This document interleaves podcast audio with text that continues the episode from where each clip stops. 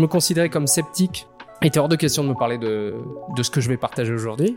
Euh, qu'on adhère à des croyances parce qu'on nous l'a répété depuis qu'on est petit et qu'on n'a jamais pris la peine de les questionner, il y a un gros danger. En matière d'épistémologie, là, il y a un énorme danger. La définition que j'essaie de donner, et je sais que tu, la partages, le bonheur vient de ce que je suis. Salut et bienvenue à toi dans Polé Polé, le podcast qui t'inspire à faire le premier pas vers une vie plus alignée. Moi, c'est Mathilde, je suis photographe et entrepreneur nomade et créatrice du podcast Polé Polé. Ici, j'interviewe des indépendants qui ont construit une activité professionnelle au service de leur vie et pas l'inverse. Ma mission est de vous partager leur parcours, leurs projets et leurs conseils pour mettre en lumière d'autres définitions du succès et vous inspirer vous aussi à vivre une vie plus libre et équilibrée. Je vous laisse avec l'épisode du jour. Bonne écoute. Avant de commencer l'interview, euh, je voudrais quand même qu'on fasse un petit disclaimer parce qu'on va parler de sujets qui sont, euh, oui, ah, euh, sujet à interprétation. Ouais, exactement. Complètement. Euh, voilà, apprendre avec des pincettes et avec une grande ouverture d'esprit, un grand recul. Et justement, c'est tout ce que tu prêches aussi. Euh. exactement. c'est ça. Que on aborde des sujets qui sont compliqués, mm. euh, qui, qui, sont pas abordés euh, énormément dans le dans le domaine mainstream, on va dire. Mm -hmm. donc c'est des sujets qui sont pas abordés souvent et je vais les aborder avec ton aide euh, d'une certaine manière, avec un certain axe, certaines idées qui peuvent être très sulfureuses, qui peuvent être dérangeantes aussi. Okay. Donc que la personne, euh, si elle est intéressée, qu'elle a une, voilà, une démarche certaine spirituelle, qu'elle puisse écouter avec grand plaisir, mais euh, qu'elle fasse preuve de discernement, c'est extrêmement important. Euh, qu'aucune action ne soit posée qui puisse euh, menacer son intégrité physique euh, parce que on parle, on va parler euh, notamment du corps, etc. Je, je sais que c'est dans tes questions. -hmm. euh, ne pas faire mal au corps, voilà, quoi okay. qu'il en soit. Bah, merci pour, de cette petite précision. et, euh, et ben on va commencer cette interview. Let's go. Salut Tony. Salut. Moi, je suis très très contente de te recevoir. Ouais, moi, moi je suis content que tu me reçoives aussi. Et ouais, on s'est rencontrés il y a un petit mois maintenant. Ouais, c'est ça. Et oui, lors d'une randonnée. Où on s'est perdu. Disons-le. Disons-le. On, on a survécu. On a survécu. on a survécu et on a eu de très bonnes conversations. Ouais. Et c'est ce qui t'amène euh, aujourd'hui sur euh, Polé Polé. Ouais. Donc, bienvenue. Merci à toi. Et j'ai bien hâte que tu nous partages un petit peu tout ce que tu as à nous partager sur ton parcours, mm -hmm. mais également ton parcours, je dirais spirituel. Je sais pas si euh, le Ouais, mot... ça, ça va. J'ai pas de problème avec le mot spirituel. Ok. Ouais. Donc, euh, bah, pour commencer, je t'invite déjà à te présenter pour ceux qui ne te connaissent pas rapidement et je te laisse enchaîner en me racontant un petit peu ton parcours, euh, là où tu sens que ça devient intéressant. Ok. Euh, écoute, je m'appelle Tony Servera, je vais avoir 37 ans cette année. Euh, je me qualifie comme écrivain parce que j'ai écrit des livres. Donc j'en ai un qui est publié en librairie, les autres je les publie moi-même. Euh, j'ai fait pas mal de choses, mais euh, pour garder quelque chose de marquant, je dirais que j'avais un rêve d'enfance, donc d'être écrivain, d'être comédien aussi. Et finalement, la vie active m'a amené à exercer le métier de commercial, distributeur de journaux. Euh, j'ai fait beaucoup d'intérim, enfin, fait pas mal de boulot assez difficile. Et euh, mon parcours spirituel, c'est assez récent. Enfin, ça, les années commencent à passer, mais en gros, ça s'est ouvert en 2015, euh, alors que j'étais, et ça c'est important de le préciser, hyper euh, fermé, hermétique à toute forme de spiritualité. Ah ouais. Euh, très rationnel. Je me considérais comme sceptique, donc du courant sceptique. Euh, il était hors de question de me parler de, de ce que je vais partager aujourd'hui. Et wow. c'est ça qui est intéressant, je pense, dans mon parcours. Euh, c'est que je parle de spiritualité beaucoup, mais j'essaie d'avoir une approche qui est rationnelle. Euh, de pas inviter les gens à croire et à adhérer à mes idées, mais plutôt à essayer de les amener à réfléchir et à questionner par eux-mêmes. Donc voilà. C'est super intéressant. Ouais. Est-ce que tu peux me parler un petit peu plus de ton parcours professionnel? Euh, ouais. Tu disais que tu avais été commercial, tu avais été tout ça depuis euh, quand tu veux. Ouais. Écoute, euh, j'ai grandi dans une ferme. Donc ça, c'est ma première expérience professionnelle avec okay. mes parents. Euh, j'ai grandi à l'île de la Réunion et mes parents avaient décidé d'acheter une ferme agricole. Euh, C'était un peu le deal. Ils sont tombés amoureux d'une maison qui était en vente. Et le propriétaire leur a dit, écoutez, moi, je vous laisse la maison. C'était une très belle maison, un grand terrain. Mais par contre, j'ai construit un élevage. Euh, j'ai mis au point un élevage, c'est mon bébé. Oh. Euh, si vous prenez la maison, il faut aussi que vous mainteniez cet élevage. Okay. Donc mes parents se sont euh, concertés et se sont dit ok. Donc ma mère qui était auxiliaire de périculture s'est reconvertie pour devenir exploitante agricole. Mon père a gardé son travail et ils sont devenus à deux responsables d'une ferme.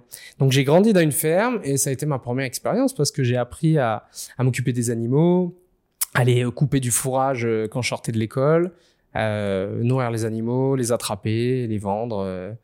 Donc ça, c'était le premier truc marquant parce que j'étais très jeune. Ouais. Donc mes parents me donnaient beaucoup de responsabilités. Euh, ça a été euh, important pour moi pour apprendre déjà des bases de vente. Donc on verra dans mon parcours un peu plus tard que c'est revenu. Euh, ouais, d'être à l'aise avec le contact avec les clients, les gens en général, euh, et puis les animaux. Premier rapport avec les animaux, même si à l'époque on les on les tuait. donc euh, j'ai, je suis devenu végétarien euh, en, de- en 2015-2016 justement. Donc j'ai un rapport aux, aux animaux qui a un peu bougé. Ensuite, je dirais commercial. C'est venu un peu accidentellement. J'étais distributeur de journaux. On m'a repéré pour euh, monter les échelons. Je me suis retrouvé euh, responsable d'une petite équipe. Puis euh, on m'a proposé un poste d'agence, euh, un poste d'assistant en agence. Ok. Puis il y a eu une agence concurrente qui cherchait un responsable d'agence et je me suis retrouvé responsable d'agence. Donc en gros moi, Ah ouais. j'ai ouais de distributeur de journaux, j'ai réussi à, à gérer une petite agence. Ah bon, c'était à, à petite échelle, c'était à Bordeaux, mais là encore, euh, j'ai un parcours un peu. Tout le monde dit j'ai un parcours atypique. On a tous des parcours atypiques, mais pour le coup, c'est vrai que quand je regarde euh, le mien, euh, euh, il y a un peu de fac par-ci par-là. Il y a le conservatoire de Bordeaux où je voulais être comédien, donc j'ai fait ça. Et puis des petits boulots, n'importe quoi, mon parcours professionnel.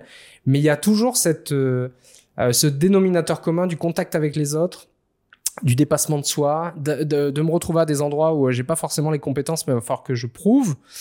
Euh, tu vois, commercial, c'est la mission locale qui me suivait, qui, m'a- qui, qui cherchait des guides pour des, des voyages.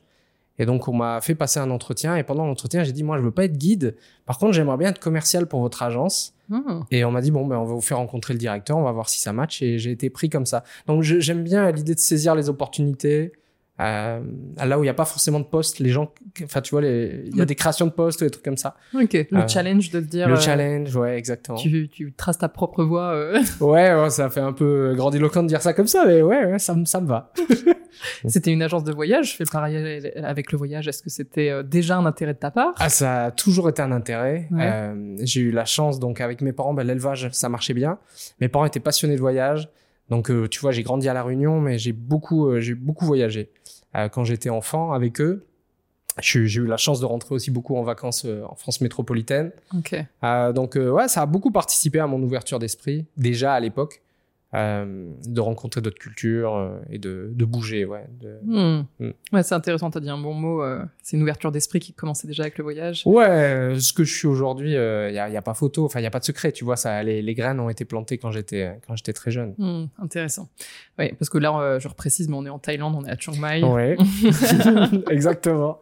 et tu es euh, nomade euh, à proprement parler. Comment Ouais, tu te définirais euh Je suis un nomade qui est... J'étais parti dans l'idée de devenir nomade digital, et puis euh, je tombais amoureux de Chiang Mai, donc je suis pas vraiment nomade, je suis resté là. Comme, comme pas mal de monde.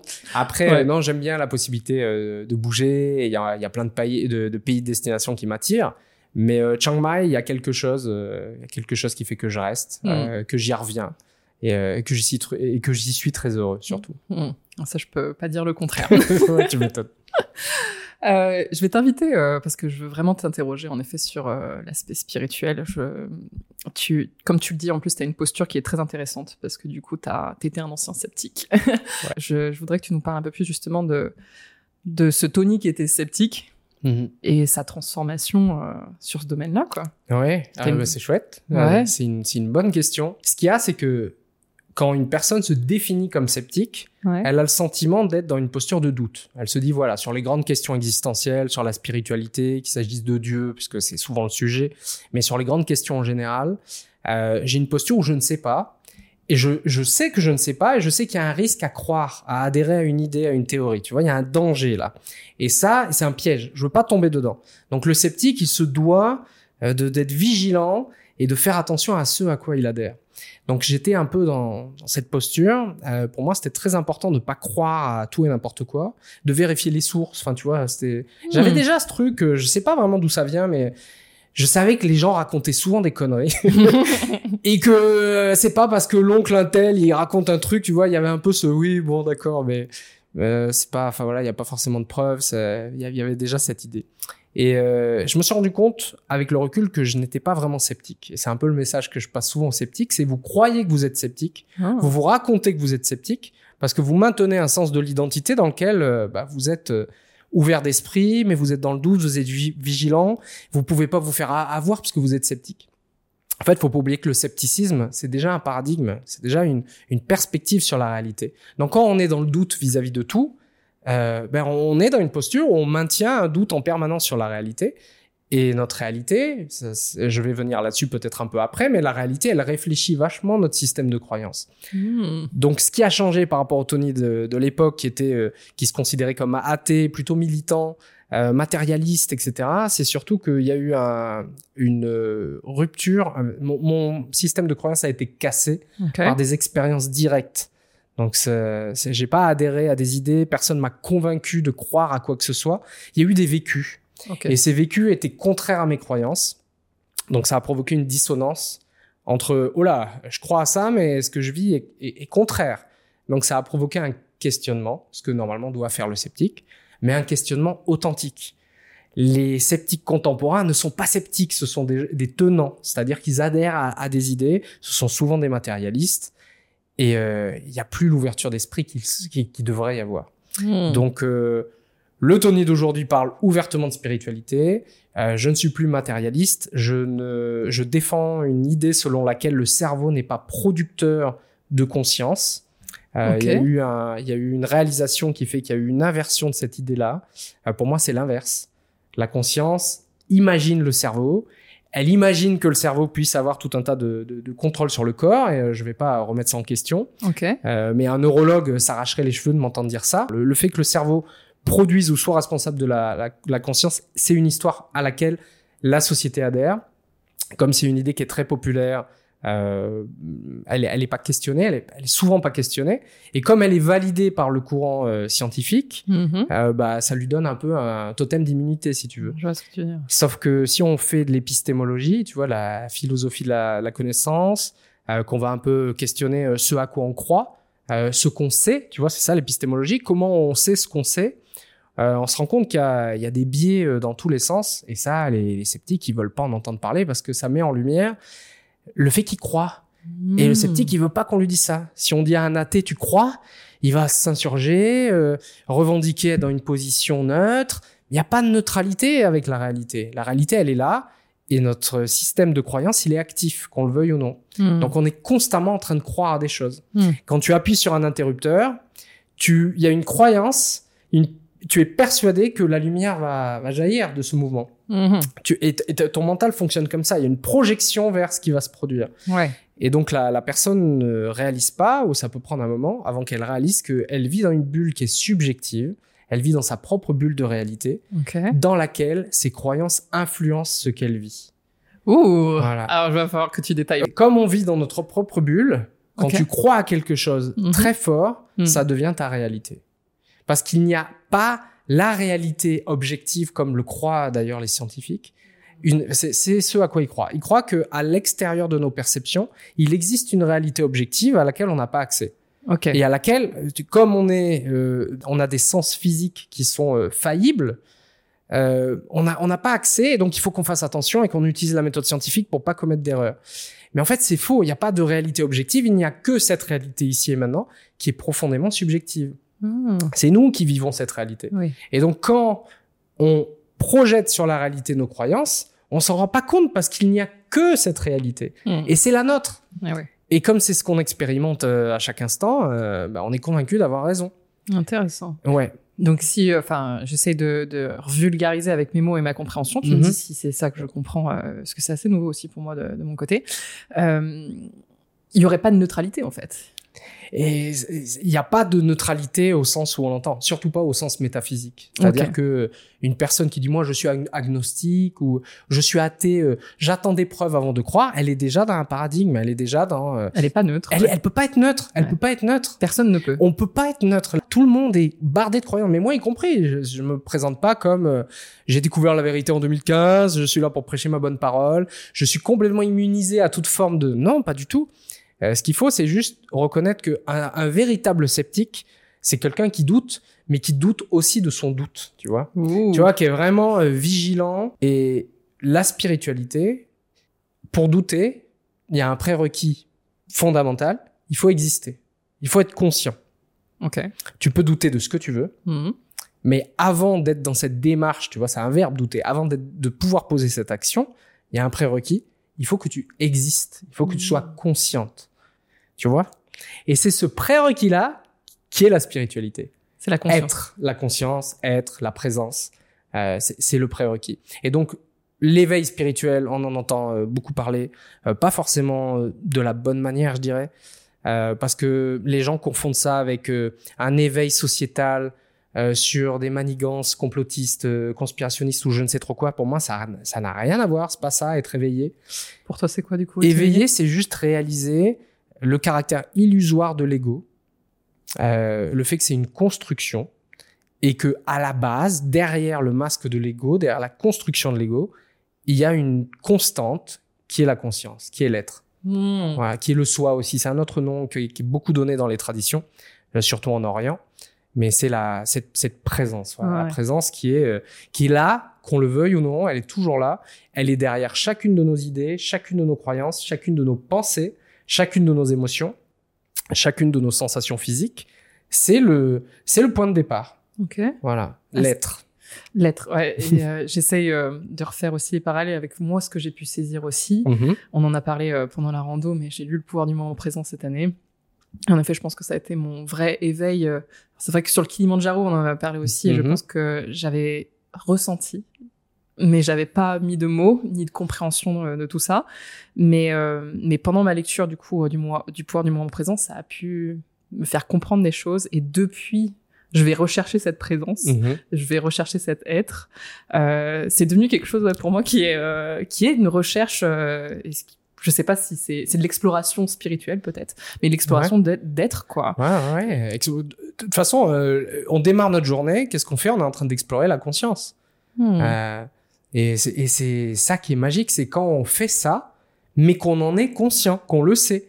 Euh, tout devient extraordinaire. Wow. Il y a une beauté de l'instant, tu vois. L'instant présent a été, euh, euh, c'est vrai qu'on l'a pas dit dans le podcast, mais un, un déclencheur énorme pour moi. Il m'avait été prêté par un ami. Euh, J'étais pas convaincu. Les premières pages m'ont barbé. euh, je l'ai reposé sur le- la table de chevet. J'y suis revenu après. Je me sentais euh, poussé à finir ce livre. Et puis euh, c'est un exercice parce que tu vois quand on parle d'un livre, tu as deux personnes qui parlent d'un livre, on dit oh là là, euh, tu vois si on disait la Bible ou le Coran ou, ou la Torah, on dirait bon euh, ça pue un peu, tu vois. Mais dans, dans le pouvoir du moment présent, il y a des exercices et moi Oui. il y avait un exercice de d'attention. Et pendant cet exercice d'attention, il y a eu une il y a eu une bascule. Il y Ah. a eu euh, euh, la réalisation de ne pas être la pensée parce qu'on se croit être la pensée parce que la pensée elle a notre voix. Euh, il en jaillit constamment des pensées, donc on, s'identifie, c'est ça le, le plus grand piège, c'est se prendre pour. Donc on s'identifie euh, à la pensée et on s'identifie au corps, parce que le corps, bah, euh, on se dit c'est moi, c'est mon corps, tu vois, on dit bien c'est mon corps, c'est mon corps, c'est moi, on se voit dans le reflet de la glace, on se prend pour, on s'identifie. Et ça, la plupart des courants spirituels, euh, même tous, euh, invitent à cette euh, désidentification, à cette réalisation de ne pas être le corps. Le corps n'est pas notre identité. Le Hmm. corps est un objet, est un objet qui, qui prend de la place, euh, dont on doit s'occuper, mais un- un- il faut bien faire la distinction entre l'objet et le sujet qui observe l'objet. Hmm. Et ça, c'est, ça nous amène à la non-dualité. Euh, mais on peut déjà commencer par cette distinction. Qui perçoit le corps? Qu'est-ce qui perçoit le corps? Alors, euh, quand on croit que le cerveau produit la conscience, on, on- on trouve très vite la réponse à cette question. On dit voilà, j'ai un cerveau, je suis né à un moment donné, j'ai un cerveau. Le cerveau me permet de prendre conscience de moi-même et donc euh, je vois que j'ai un corps. Mais en vérité, il faut retourner son attention vers ce qu'il perçoit et c'est là où on tombe sur l'être. Et là, on tombe sur la. Et on, tombe, on se prend une, une claque dans la tête. Ouais, Euh, c'est exactement ça. Ça a été une grosse claque Ouais, pour. J'imagine. Ouais, comme ça l'a été. euh, Ça a été une grosse claque pour moi et en effet, et c'est complètement ça, c'est se désidentifier complètement de ses pensées Mhm. et nos pensées ne sont pas nous et Mhm. que derrière il y a quelque chose de beaucoup plus euh, bah, l'être quoi. Et on peut pas mettre deux mots. euh, Ouais. Enfin, tu vois, on en met, on dit l'être, met. la présente, mais c'est un peu comme si euh, on essayait de, de, de, de, de pointer une flèche dans une direction. Mais euh, en vérité, la personne qui regarde, ce, ce- qui écoute ce podcast ou qui regarde les vidéos, elle se dit mais où est-ce qu'il faut que je regarde l'être, c'est quoi? Enfin, tu vois. Ouais. Et en fait, c'est tellement là, c'est Hmm. tellement présent qu'on passe à côté. Et la particularité de la conscience, c'est que c'est invisible. Euh, tu vois c'est- Et pourtant, c'est invisible, mais ça baigne la totalité de ce qu'on perçoit. Hmm. C'est c'est là. C'est En fait, le, le, la grande blague de, de toute cette démarche spirituelle, c'est que c'est tellement sous notre nez, c'est tellement là, c'est tellement présent, c'est tellement évident. Une fois que tu l'as réalisé, c'est tellement évident que ça n'est pas vu. Et c'est le, le meilleur moyen de cacher quelque chose, c'est de le mettre sous notre nez. Mhm. Et le meilleur moyen de cacher le caractère spirituel de cette expérience humaine, c'est que ça soit, ça soit là, en permanence. Mhm. Donc tout est, euh, tout est de la conscience. Absolument rien n'échappe à cette caractéristique. Tout est de la conscience. Donc la personne va dire euh, Euh, non, tout est pas de la conscience. si je pense à une planète, mais oui, mais elle apparaît dans quel euh, espace? Elle apparaît dans l'espace de votre conscience.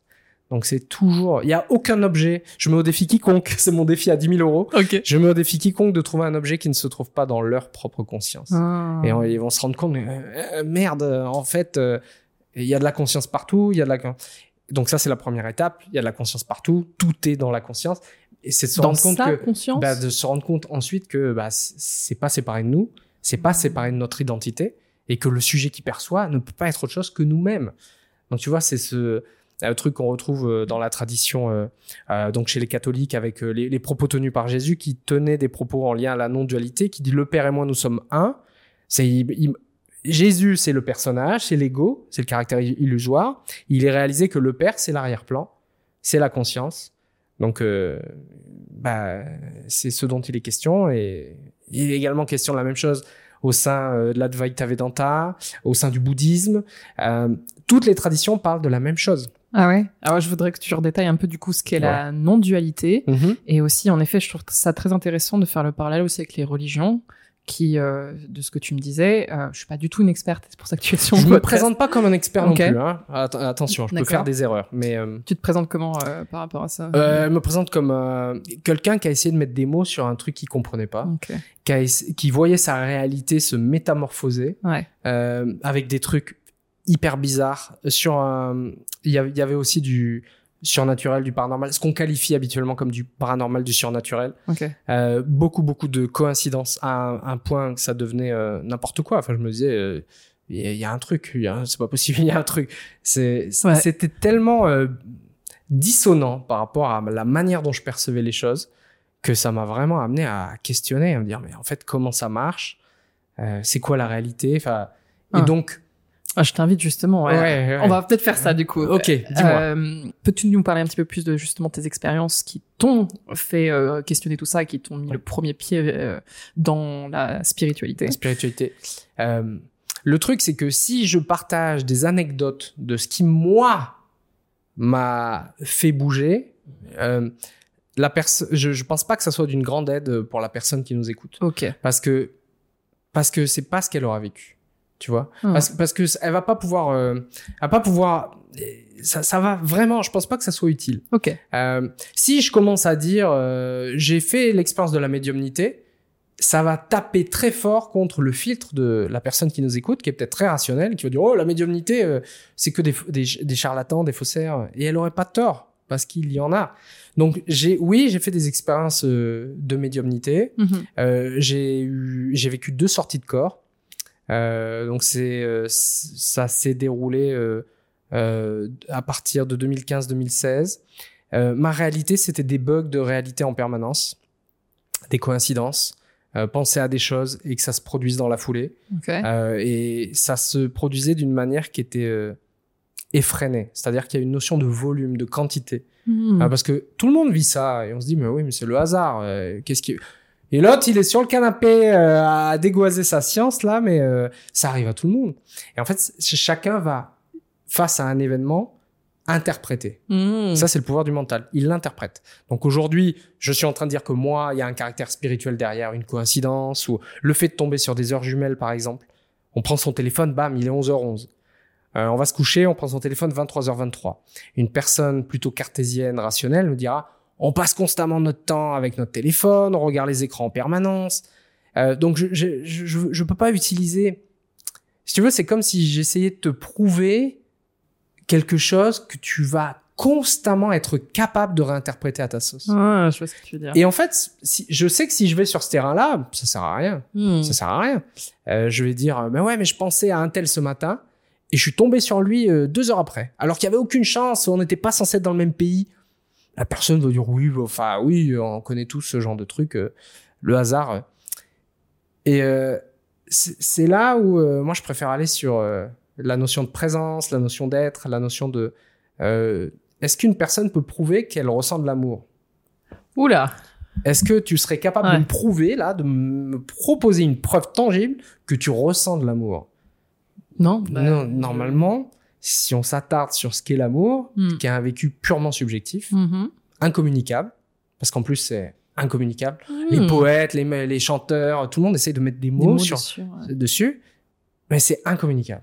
Ah. L'amour, incommunicable. Donc, je pourrais te dire, bah, je te crois pas. Mathilde, je te crois pas. L'amour, ça n'existe pas, je te crois pas. T'es pas capable de prouver, donc euh, ça n'existe pas. Hmm. Et c'est là où on rentre sur un, un, un travail que j'essaie de faire, et je suis pas le seul à le faire, de vulgarisation qui est complexe, c'est qu'on essaie de, de démontrer, de prouver des choses qui, qui, qui, a- qui, qui ne sont que du domaine du subjectif, du domaine des qualia.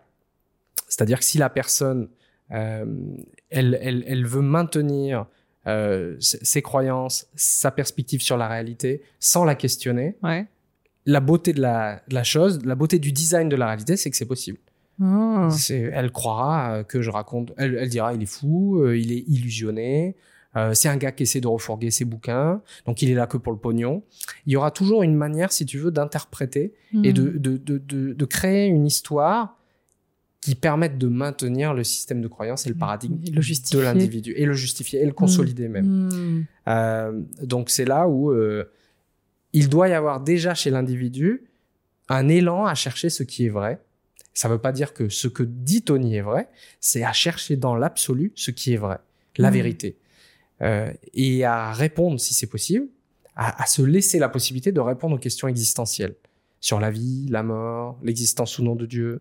Du coup, je te réinvite à, à faire le parallèle entre euh, spiritualité et religion, Mhm, parce que tu as étudié énormément de mouvements religieux. mhm. euh, qui est le point commun dans tout ça Qu'est-ce qui, oui, est-ce qu'il y a des points communs? Est-ce qu'il y a des différences? Et comment est-ce que tu arrives à définir réellement la spiritualité et la distinguer de, de la religion Ouais, c'est vrai que j'ai tendance à les, à les opposer un peu. Euh, pour moi, une personne religieuse euh, n'est pas nécessairement spirituelle. C'est-à-dire que euh, si on a grandi dans un environnement qui est religieux et qu'on adhère à des idées religieuses parce qu'on a été éduqué dans un environnement religieux, on n'est pas forcément spirituel. On a adhéré à des idées. Et on tombe dans les pièges classiques de d'idéologie, de fondamentalisme et de bah, d'ignorance parce que quand on adhère à des idées qu'on on- on nous a données, euh, qu'on adhère à des croyances parce qu'on nous l'a répété depuis qu'on est petit et qu'on n'a jamais pris la peine de les questionner, il y a un gros danger. En matière d'épistémologie, là, il y a un énorme danger. Vous croyez à des trucs que vous avez jamais pris la, la peine de questionner. euh, questionner. Donc il faut un niveau de maturité certain pour questionner euh, ce qu'on a reçu, surtout quand on a grandi dans un environnement où le message était répété. Mhm. Donc c'est là où les religions, je vois euh, toutes les failles, les limites. Mais il faut pas oublier qu'une religion, et ça je t'en avais parlé euh, la dernière fois qu'on s'était vu, euh, les gens ne le savent pas souvent. Elles rejettent en bloc la religion en disant c'est de la merde. Souvent les sceptiques, les, car- les cartésiens, les matérialistes, les athées avec qui j'ai l'habitude de, de débattre, ils me disent eh, tout est à jeter à la poubelle. En fait, c'est pas vrai. Ce qui est oublié, ce qui n'est pas vu, c'est que toutes les voies religieuses, enfin toutes les traditions religieuses ont deux voies. La voie ésotérique et la voie exotérique. Ok. Donc, Oh, pour faire simple. Oui. Exo- exotérique, c'est le grand public, c'est la messe du dimanche, c'est d'aller à la mosquée, c'est de recevoir des enseignements, c'est papa et maman qui parlent du Coran, papa et maman qui disent euh, il faut croire en, en Dieu, il y a une vie après la mort, il y a le paradis. Tout ça, c'est ça a été versé sur nous. Hmm. Mais tout comme on peut, euh, il faut pas dépenser son argent. Euh, tu vois, euh, on peut faire un parallèle parce que là on parle beaucoup de spiritualité, mais euh, moi je m'intéresse aussi beaucoup au développement personnel. Ce sont des croyances. Toutes les croyances, si on fait bien son travail, on doit les mettre, euh, on doit les questionner, au moins un petit peu.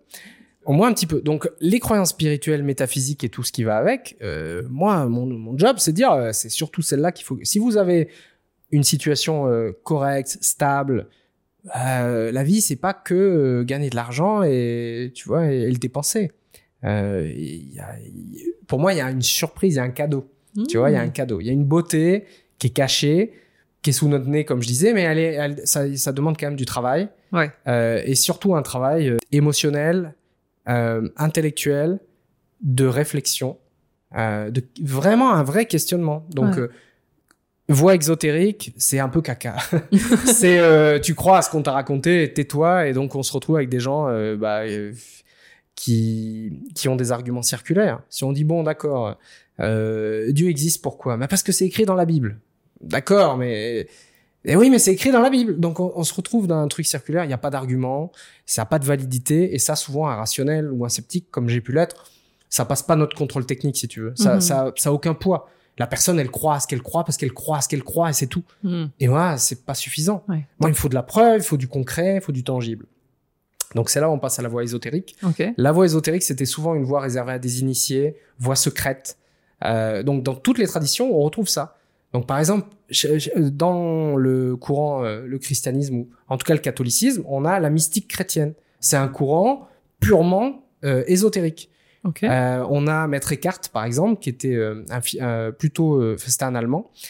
Et donc, c'est des personnes qui parlent de non-dualité, qui parlent du vécu et de la réalisation de Dieu, la réalisation de la présence.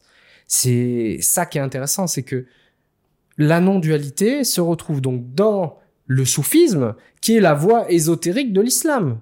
Donc tu vois, on va dire, oui, les musulmans, le Coran, tout à la poubelle. Ils, sont dangereux, ils maltraitent leurs femmes ou, euh, ou je ne sais trop quoi. Mais ouais, mais il y a une voie ésotérique de l'islam qui s'appelle le soufisme, où il est question d'amour, il est question de réaliser euh, la présence, il est question de faire le djihad contre l'ego. Donc on est sur le même propos que euh, le bouddhisme, tu vois? Donc on, on retrouve, tu parlais de, de convergence ou en tout cas d'idées similaires. Dans toutes les traditions, on Ouais. retrouve cette notion de non-dualité, d'éveil, qui est appelée aussi illumination ou réalisation du soi. Cette Hmm. idée et se retrouve dans toutes les traditions. La Kabbale euh, chez les Juifs, la Kabbale c'est la voie ésotérique de, du judaïsme, c'est la même chose. Donc après, euh, dans les différences, évidemment, il y, a des- il y a des distinctions. Elles parlent pas exactement en utilisant les mêmes termes, mais c'est la beauté, euh, la beauté de la chose. C'est, euh, Hmm. euh, je, je t'avais donné cet exemple la dernière fois où euh, euh, il y a un éléphant dans une pièce. Euh, ben, euh, si on a tous les yeux fermés et qu'on vient au contact de l'éléphant, t'as- en plus le week-end dernier, je, je suis allé voir les éléphants Et oui, j'ai vu ça. on va tous avoir une expérience différente de ce qu'est un éléphant. Et ben c'est exactement ce qui se passe avec toutes les traditions euh, à travers l'humanité, à travers les âges, c'est que chacun peut avoir une expérience unique de ce qu'est Dieu ou de ce qu'est la spiritualité. Mm. Mais au fond, on parle tous et toutes de la même chose. Ouais, l'éléphant, on reprécise, c'est si tu touchais l'éléphant, c'est ce Ouais. que tu me racontais. Ouais. Ouais. si chacun avait les yeux bandés et touchait l'éléphant, si on touchait bah, la trompe, euh, l'ivoire, euh, la queue, le pied, le la pied, queue. et ben oui, on- si on décrit à, à son voisin, euh, bah non, moi j'ai trouvé que c'était très rugueux, et l'autre il dit bah non, c'était, euh, c'était. J'ai comme un tronc d'arbre, euh, comme un tronc d'arbre. Et en fait, c'est que euh, l'éléphant, on est, il y a plusieurs facettes, il y a plusieurs aspects, et que chacun, on est capable d'aller toucher un de ces aspects. Et c'est ce que font les traditions. Elles vont toucher un aspect de Dieu Ouais, j'aime bien, ou de Le parallèle. de, de l'absolu ou, ou de, de la présence. Voilà. intéressant. Tu parlais de non-dualité Ouais. tout à l'heure. Euh, moi, j'arrive pas encore à saisir réellement ce que c'est. Est-ce que tu peux me l'expliquer en des mots euh, très simples et expliquer aussi aux auditeurs euh, qui Qui, qui l'aurait jamais entendu avant. Exactement Euh, la non-dualité, c'est l'idée qu'il n'y a pas deux. Ok. Voilà. Donc jusqu'ici, tout va bien. Si on va un peu plus loin, c'est l'idée que entre le sujet qui observe et l'objet observé, il n'y a pas de séparation. Donc, qu'est-ce qu'un éveil? Qu'est-ce qu'une illumination? Qu'est-ce qu'une réalisation spirituelle ou mystique? C'est la découverte que l'observateur n'existe pas.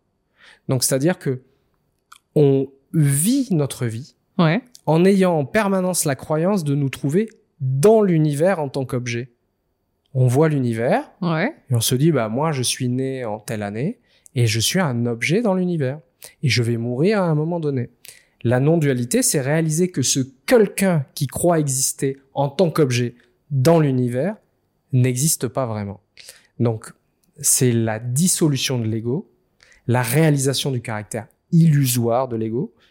L'ego n'existe que tant qu'on y croit. Et donc, l'éveil, et donc ça, ça revient dans toutes les traditions, c'est la dissolution de cet ego. Et c'est la réalisation de notre nature profonde, de notre véritable identité qui n'est pas l'ego, Qui est le soi. qui est le soi, la présence, un Mmh. truc sur lequel on peut pas mettre de mots parce que parce que là je suis profondément Tony, tu vois. Mhm. Mais il y a ce truc en moi euh, qui est là, qui observe, dont j'ai une, une absolue nécessité pour euh, être Tony. Et euh, je peux avoir des pensées, euh, je peux me perdre dans mes pensées. Ce truc-là sera toujours impassible, immuable, identique à chaque instant. C'est le Mhm. dénominateur commun, c'est ce qui se trouve derrière chaque pensée, c'est l'arrière-plan, c'est le père, c'est la présence. Enfin, tu vois, c'est c'est ce truc qui est toujours là, toujours en train de se produire. Et ce truc-là, c'est le soi ou l'absolu. J'adore. Voilà. Donc la non-dualité, pardonne-moi, la non-dualité, c'est je réalise que je ne suis pas quelqu'un, que oui, je crois être quelqu'un et j'ai des raisons d'y croire parce que toute la société me pousse à croire que je suis quelqu'un, parce que j'ai un corps physique et que du coup ça donne l'impression euh, d'être quelqu'un, ça crée un patchwork. J'ai des pensées et comme ces pensées, je crois que c'est moi, je Mhm. crée un amalgame entre mon corps physique, l'image que j'ai de moi-même, les pensées, et je crée comme ça un personnage. Mon identité. Et en plus, j'ai un travail, j'ai un âge, j'ai des goûts, des préférences, des croyances. Et donc, ça crée un, ça crée un truc, tu vois, qui est Mhm. compact. L'éveil, c'est, ça pète. et je réalise que, ah, mais merde, euh, Ouais. en fait, c'est pas vraiment moi. C'est à la fois moi, parce que quand même, tu vois, je peux pas changer de corps comme ça. C'est à la fois moi, mais c'est pas, c'est pas, c'est pas que ça. Et donc la, la peur de la mort ou le, le, ouais, la menace de la mort qui menaçait donc l'ego depuis toujours. Ouais, c'est ce que je voudrais t'inviter. L'ego, qu'est-ce que tu définis par ego? Parce que je pense qu'il y a, il y a, il y a des, des mauvaises interprétations du mot Ouais. selon les Oui, gens. parce que souvent quand on dit ego, les gens disent euh, mais moi j'ai pas d'ego, je suis pas égoïste, Exact. euh, je suis hyper généreux, non j'ai pas d'ego. Ben qui qui qui dit cela, tu vois? Qui croit être Enfin tu vois, c'est l'identité, c'est l'identité temporaire, c'est le personnage, euh, c'est euh, l'ego, c'est ce patchwork euh, nom, prénom, âge, goût, préférence, croyance, le corps, la forme, c'est la forme, c'est la forme qui est prise. C'est Oh. notre forme.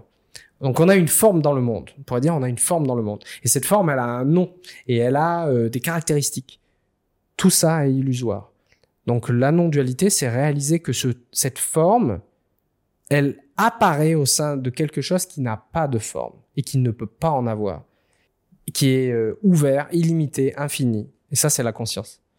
Donc le l'objet perçu, euh, il y a une bulle qui éclate en fait. Les contours, parce que c'est comme ça qu'on on crée les limites dont il est question, qu'on crée l'ego, si on perçoit notre corps et on, on voit les contours du corps et on crée cette idée d'intérieur, donc c'est une dualité, mon monde intérieur et le monde extérieur.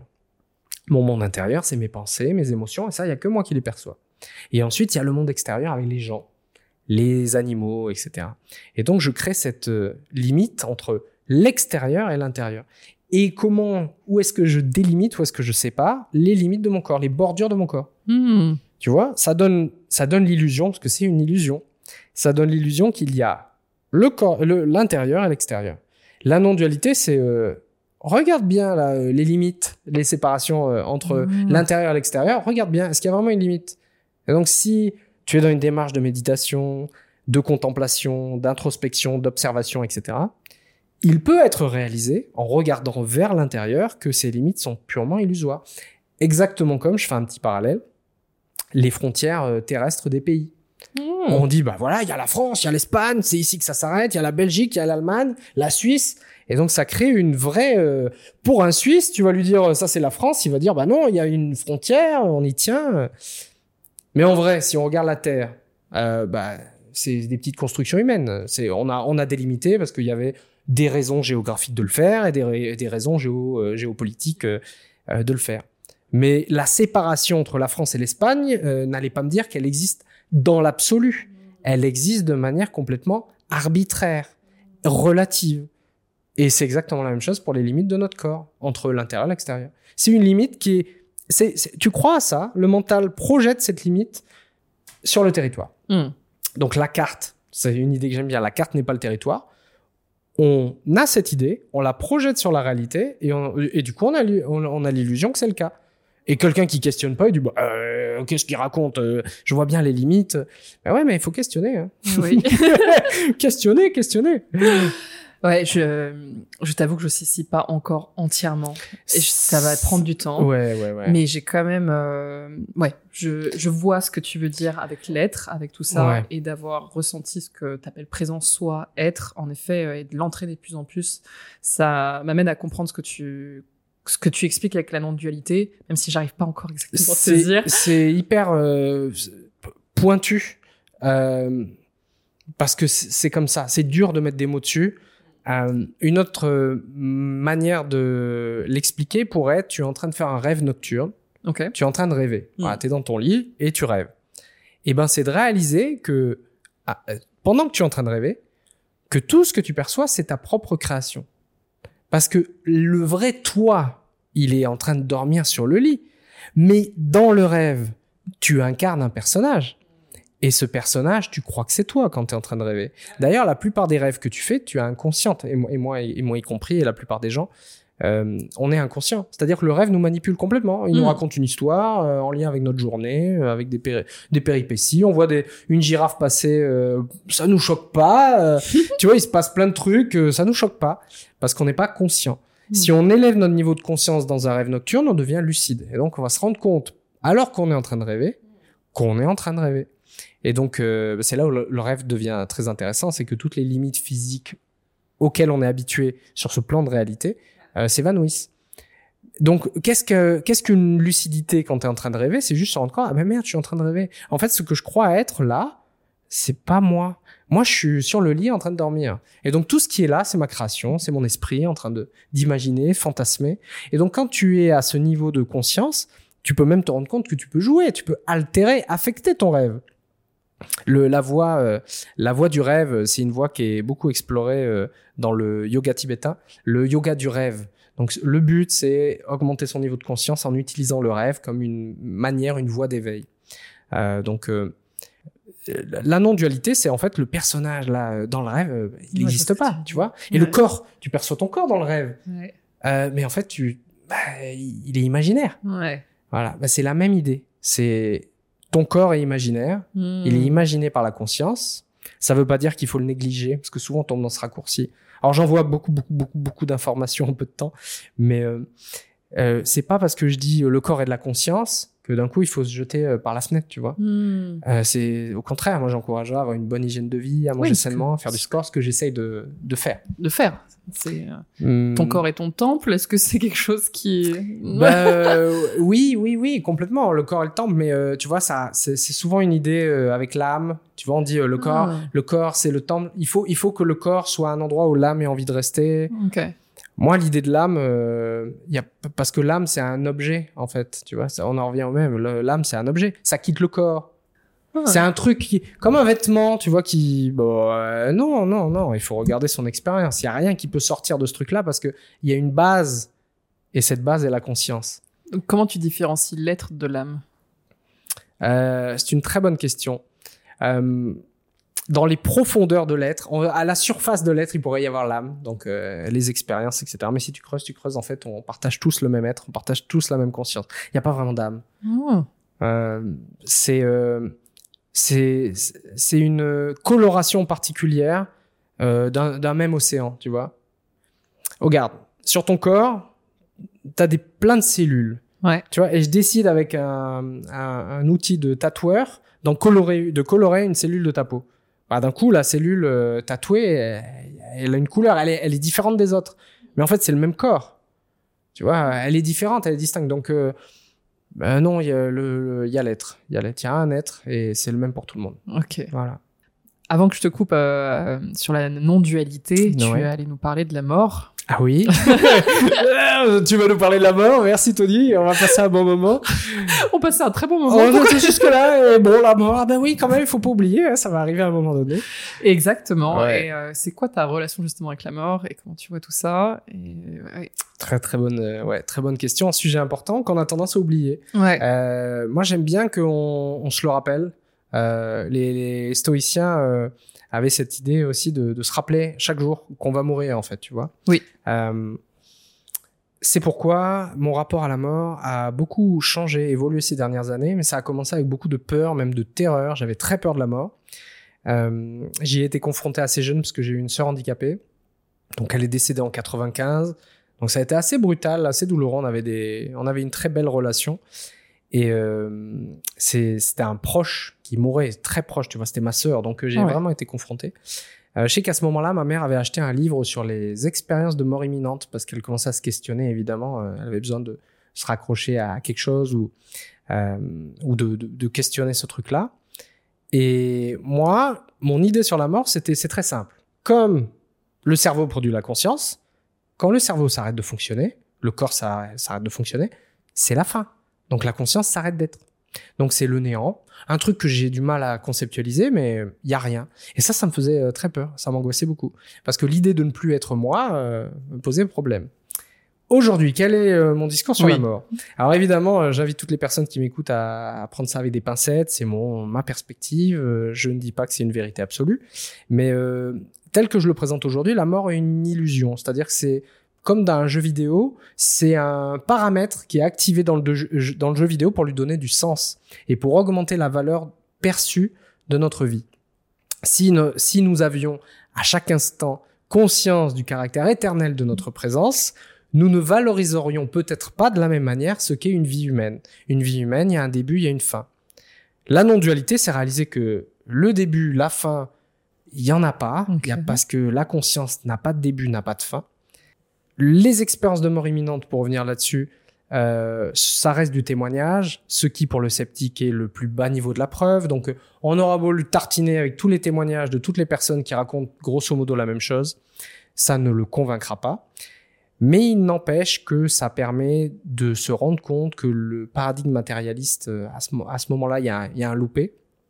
Les gens sont capables de décrire des choses, de faire des sorties de corps, euh, d'avoir des in- une intensification de leur, euh, leur niveau de conscience, donc d'être capable de, de percevoir à 360 degrés. Enfin, tu vois, il y a une, il y a, il y a des vécus en termes de, en, en termes de conscience qui sont assez ouf. Et euh, la mort n'existe pas. Enfin, c'est pas une fin, parce que la conscience, c'est être, Mhm. c'est sa nature. Donc quand quelque chose, sa nature, c'est être, elle ne peut pas être autre chose. Et qu'est-ce qu'est la mort? La mort, c'est ne pas être, c'est s'arrêter d'être. Donc on peut complètement le concevoir. Si je te dis, imagine Mathilde que tu arrêtes d'être, tu vas galérer, mais tu peux peut-être produire un truc, tu vois. Mais tu l'as produit à partir de quoi? À partir de ton être. tu as imaginé à partir de ta présence. Tu, es capable de faire ça. Mais la présence, c'est ce truc-là dont il est question. Ce, ce truc-là peut pas mourir. Donc le corps peut mourir et il va mourir. Hein. Je remets pas ça en question. Je dis pas que je suis immortel ou quoi que ce soit. Il y a une différence entre immortel et éternel. Immortel, c'est ça résiste à la mort. C'est pas de ce dont il est question. J'ai pris des, des cartons avec mon corps, euh, je me suis fait casser le nez ou euh, je sais, je suis très convaincu. Bah déjà mes cheveux en sont la preuve. Le corps, le corps se dégrade à chaque seconde. Tu vois, depuis qu'on a commencé l'interview, il y a des cellules qui ont commencé à, à mourir, à se dégrader. Le processus de la mort, je le remets pas en question. Je dis juste que ce qui perçoit ce processus n'est pas mortel, n'est pas défini par les règles de la mortalité. Mmh. Il est éternel. Oh. Voilà. Donc la mort, euh, bah c'est un soulagement. Enfin pour moi ça a été un- ça ça m'a euh, fait pleurer de joie euh, parce que c'est une libération. Hmm. C'est la libération de se rendre compte que bah non ça ça va pas s'arrêter, ça va pas s'arrêter. Mais je suis pas là à dire voilà ce qui se passe après. Ok. parce que ça serait euh, mener les, gens euh, vers des idées euh, que je maîtriserais pas. Non, je dis juste regarder ce qui est ici et maintenant, ici et maintenant, restez ici et maintenant. La réponse est ici et maintenant, l'instant présent. C'est ici et maintenant. Tout est déjà là, ici et maintenant. Il n'y a pas à aller nulle part. Vous, en fait, vous pouvez pas aller ailleurs parce que cette idée de paradis et d'enfer, qu'on retrouve aussi dans, les, dans la voie exotérique des traditions, ça veut dire aller au paradis. Comme si tu allais au cinéma. Je vais au paradis, je vais aller au paradis. Si je suis un bon chrétien, je vais aller au paradis. Donc ça maintient cette croyance d'être un objet qui se rend quelque part. Hmm. Pour aller au paradis, il faut que j'aille euh, j'aille au paradis. Donc je me déplace. Mais si je réalise que je suis la présence, je me déplace nulle part parce que je suis la seule chose qui, qui existe. Je peux aller nulle part. Et c'est ce dont il est question. On ne peut aller nulle part. Il y a que ça. donc euh, donc il y a que ça et autant en profiter. Croyance et imagination, comment t'arrives à définir les deux? Euh, C'est la même chose? Waouh, croyance et imagination. Est-ce que Pardon, c'est la même chose? conscience et Ah, imagination. conscience et pardon. imagination. La conscience est imaginaire, la réalité est imaginaire. Les deux, les deux fusionnent. C'est-à-dire que, tu vois, on parlait du rêve nocturne. Ouais. Tu vas te coucher, tu t'endors, tu te mets à rêver, tu te réveilles, t'es dans la réalité. Il y a l'impression d'avoir, euh, tu vois, changé d'état. Mhm. Mais en fait, il y a aucun changement, il y a une constante. C'est juste que ce qui est manifesté autour de toi change. Donc, ce sont les les objets, euh, les, les expériences que tu vis qui changent. Mais il y a toujours cette constante, le soi. Le soi. Voilà. Donc, euh, le but, c'est d'intensifier son niveau de présence pour être capable, même pendant le sommeil, d'être présent en tant que en tant que le soi. Comment justement euh, tu invites les gens à reprendre conscience de, de l'être, de tout ça Ouais. Parce qu'en fait, il faut être justement dans un mouvement, euh, techniquement, il faut utiliser son imagination, il faut être ouvert à ce genre de choses. C'est quoi le point de départ, en fait? Tu vois? Ouais. Alors euh, c'est marrant que tu dises point de départ parce que c'est en fait le point de départ et le point d'arrivée c'est le même. Et oui, et d'ailleurs les bouddhistes disent euh, que l'éveil c'est traverser la porte sans porte. ah, j'adore. Et en fait c'est ça Ah, en fait tu vois le délire de le délire de l'éveil c'est si tu prétends que tu t'es éveillé ça veut dire qu'il y a une personne qui s'est éveillée. Mais l'éveil c'est la disparition de la personne. Donc si il y a un éveillé qui reste, il n'y a pas eu éveil. L'éveil, c'est réalisation de d'être la totalité. Ouais. Donc il n'y a pas de il y a pas de personne à éveiller. Il y a personne à éveiller. Il y a personne à éveiller. Personne ne peut s'éveiller. Il y a, il y a que il y a que ce truc là. Donc pour euh, répondre à ta question, euh, comment prendre conscience de tout ça dans son quotidien, intensifier sa présence, son niveau d'attention. L'attention, c'est comme un projecteur. Donc tu vois, t'es- t'es là, et si je te dis, prends conscience de ton coude. Donc tu vas porter ton attention sur la, zone de ton et tu vas essayer, tu vois, d'être plus attentive aux sensations physiques, à la chaleur, euh, à la température, changement de température, etc. L'attention, c'est un projecteur qui se déplace au sein de la conscience. Ce qui produit une réalisation, c'est quand le projecteur se retourne sur lui-même et que l'attention observe la conscience elle-même. Et ça, c'est un mouvement qui est absolument pas euh, naturel ou intuitif parce que ça nous invite à le retourner sur lui-même. D'habitude, on, se sert de notre attention Mhm. sur les objets, les gens, euh, les menaces éventuelles, parce qu'il y a ce jeu de survie qui a lieu et l'ego, il veut survivre en tant que forme. Donc, à chaque instant, euh, je suis tourné vers l'extérieur, à l'affût. Retourner l'attention sur euh, la conscience et intensifier la présence, Int- intensifier notre niveau d'attention. C'est un exercice qui peut se faire en méditation. Sinon, euh, moi, j'utilisais ça. Tu vois, Ouais. quand tu conduis, par exemple, la, la conduite, conduire, c'est un très bon exercice spirituel. La vaisselle aussi. Essayez de faire les choses en restant là. Parce qu'en fait, on s'échappe. On s'échappe où? Dans les pensées. Et on va imaginer le passé, on va imaginer le futur, et on va se déconnecter, se couper du présent. Mhm. Donc euh, le point départ et le point d'arrivée, c'est le même parce que c'est toujours le présent. Et il n'existe que ça. Et il n'existe que ça. Et il y a que ça et pour toujours. Parce que ce, ce présent, en fait, quand tu réalises que le temps n'existe, enfin, c'est, c'est la réalisation euh, qui vient après. ouais, les trucs, euh, la mort n'existe pas, le temps n'existe pas. Mais qui est ce, qui est ce taré? Ouais, mais le, le temps, euh, le, quand tu réalises qu'il n'y a que du présent, euh, bah, le temps, euh, oui, non, il n'existe pas. C'est une convention.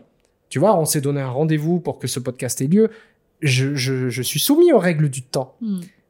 Mais euh, c'est toujours que de l'instant présent. Mm. Toujours. Donc la personne, elle peut... J'utilisais ça, moi.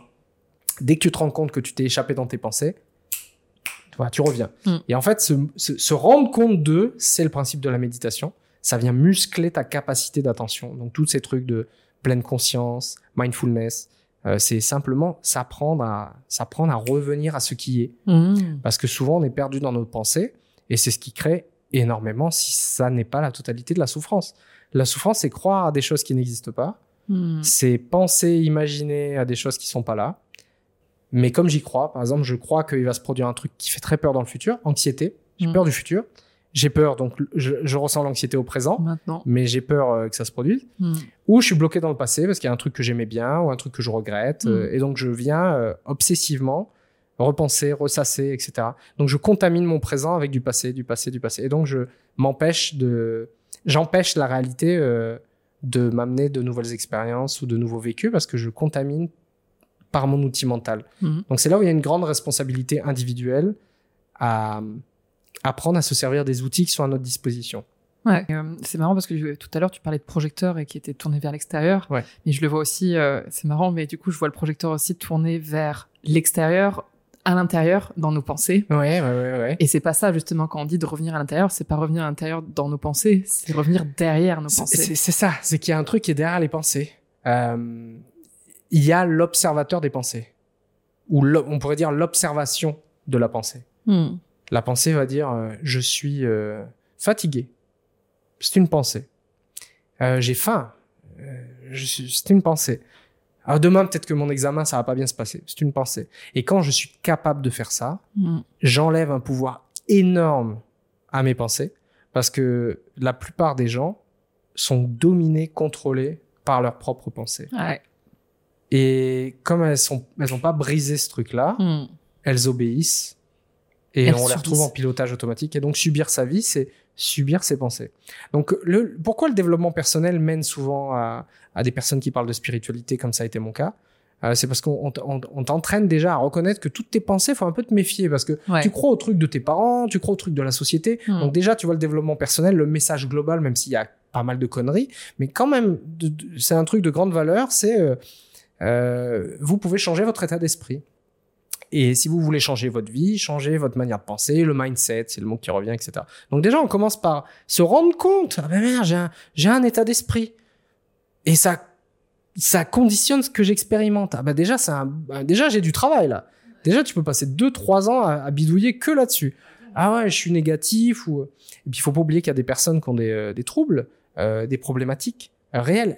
Elles, ont des maladies, tu vois. euh, je, je balaye pas ça d'un revers de la main. Oui. Mais euh, et donc ça joue et ça vient peut-être compliquer euh, compliquer leur démarche. Mais la pensée doit être vue pour ce qu'elle est. C'est une pensée, c'est un objet. Et ça, en Occident, on- à cause de Descartes, Descartes, il a, il a Eh oui. foutu la merde. Ah oui. Je pense donc je suis. Et oui. Énorme connerie. je pense donc je suis. Non, non Descartes, René, si tu me permets, René, c'est une bêtise. C'est une bêtise. Je pense donc je. Non, non, non, non, non. Je suis. Donc, Donc, je peux observer des pensées. Ouh, Mais c'est parce que je suis. Et euh, le problème, c'est que toute la science et euh, la- l'Occident, c'est euh, la pensée matérialiste, c'est la pensée de Descartes. Donc tout le monde récite la même chose. Oui, le- la conscience est produite par le cerveau. Euh, oui, je pense donc je suis. Tout le monde récite ce truc-là sans jamais questionner pour de vrai. Ouais. C'est une connerie. C'est une connerie. Donc, si on s'intéresse plutôt aux courants, bon, comme le bouddhisme, l'hindouisme, etc., qui sont plutôt dans des voies de méditation, des voies d'introspection, etc., il y a aussi pas mal de conneries, euh, ou en tout cas des choses euh, qui peuvent être dangereuses, ou euh, il faut faire attention, mais l'observation et la distinction de ce qu'est un objet, la Hmm. pensée est un objet. Intéressant. Ouais. Tu parlais de matérialisme. euh, Ouais. Est-ce que du coup, comme tu dis que la pensée est un objet, est-ce que Mhm. tu considères du coup euh, la pensée comme un mouvement matérialiste? Une personne qui, à qui on dit euh, que la réalité est matérielle et qui y croit, elle a, elle a consolidé une pensée, elle a consolidé une idée. Et elle va devenir matérialiste. Elle va projeter sur sa réalité cette idée, cette notion. Et du coup, sa réalité va sembler très matérielle. Hmm. Et c'est d'ailleurs pour ça que j'ai du mal à convaincre ou à inciter les gens à questionner. C'est qu'ils regardent leur réalité et disent Mais il est starbé. Il est starbé parce que ma réalité, elle est matérielle. Donc, imagine que tu portes des lunettes euh, colorés sur les yeux et que ça soit des verres rouges. Mhm. Et que tu regardes autour de toi et que tu me dis, je vois du rouge. Et moi, je te dis, ah non, là-bas, tu vois, il y a du bleu. Est-ce que tu vois cette tache bleue? Et tu regardes avec beaucoup d'attention et tu ne la vois pas parce que tu as, des verres rouges. On est face au même problème quand je m'adresse à des matérialistes, c'est qu'ils n'ont pas conscience de ce qui se produit. Ils n'ont pas conscience qu'ils projettent sur leur réalité une croyance et que cette croyance, du coup, est leur réalité. Ce dont je parlais déjà au début. Donc, la meilleure chose à faire dans ce cas-là, c'est à juste se demander et si je n'étais pas en train de m'illusionner? Et s'il n'était pas possible que je sois victime du pouvoir de mes croyances euh, Et s'il ne serait pas judicieux que je questionne mon paradigme Hmm. Tu vois, si tu vas voir un témoin de Jéhovah, un gars qui est dans une secte, et que tu commences à lui dire, tu sais, tu crois des trucs, mais est-ce que tu es vraiment sûr? Il va réagir d'une manière euh, émotionnelle normalement très forte parce que tu remets pas en question juste ses croyances, tu vois. Tu remets en question son identité. Eh oui. Et donc c'est là que, en général, quand je parle de ces sujets, euh, la personne en face de moi, elle est dans le clash parce que je viens menacer le sens de son identité. C'est ce qui Mm. fait que tu es aussi ouverte à ce que je raconte, c'est que euh, il y a eu la lecture du pouvoir du, du moment présent avec un vécu, il y a eu le Kilimanjaro avec un vécu, il y a ton quotidien avec euh, des, des petites Depuis, choses qui font que ouais. voilà, depuis ça a changé. Mhm. Donc tu, tu, tu entends mon discours, même si tu vois non-dualité, etc. Il y a des choses où, euh, en termes de concepts, etc. euh, c'est- c'est c'est- encore flou. Ouais, c'est un peu flou parce que ça reste des concepts. Ce qui compte, c'est ce que tu as réalisé et c'est ça qui est le plus important. Mais euh, quand moi je parle à des gens, euh, moi euh, ça vient menacer vraiment leur identité et ils veulent la défendre leur identité. Ils veulent l'ego veut se défendre parce que l'éveil, vu que c'est la dissolution de l'ego, il y a un truc qui veut résister et s'empêcher d'être dissolu. Donc la réalité n'est ni matérielle, ni elle est sp- spirituelle pour mettre un mot dessus, mais en fait, il n'y a pas de distinction entre ce qui est imaginaire et ce qui est réel. Tu vois, on appelle ça la réalité. Il y a déjà un biais là-dedans. La réalité, ça veut dire que c'est réel. Bah, est-ce que c'est vraiment réel Euh, euh, J'invite les gens à, à observer. Oh, j'adore. Ouais. Euh, du coup, bah, ça me fait un énorme parallèle parce que du coup, je m'intéresse alors à la manifestation, un petit peu à la loi de l'attraction, mais pas tant que ça. C'est vraiment plus sur la, manifestation euh, de manière générale. Euh, mais justement, je serais curieuse de- d'avoir ton point de vue sur la loi de l'attraction Sur la loi, l'attention, ouais. et, euh, et même la manifestation. Si tu vois aussi d'autres lois aussi, je Mhm. sais pas ce que tu englobes dans ta définition en tout cas de manifestation, mais ouais. Euh, je n'avais jamais été exposé à cette idée de loi de l'attraction euh, avant euh, 2015. Ok. euh, 2016. Et la manière dont je me suis intéressé à la loi de l'attraction, c'est parce que je la subissais. Donc, c'est-à-dire que j'en avais jamais entendu parler. Euh, je savais même pas qu'il y avait une loi, il y avait un nom. tu vois, c'est, je me tenais très loin de tout ce qui s'apparente à la spiritualité, et même un peu au New Age, parce qu'on retrouve aussi beaucoup le, cette idée de la loi de l'attraction dans le New Age. Euh, donc cette idée qu'on peut attirer ce qu'on veut. euh, et il y a un côté euh, très matérialiste qui, personnellement me gêne. Alors matérialiste, c'est l'autre usage du terme matérialiste, c'est plutôt consumériste.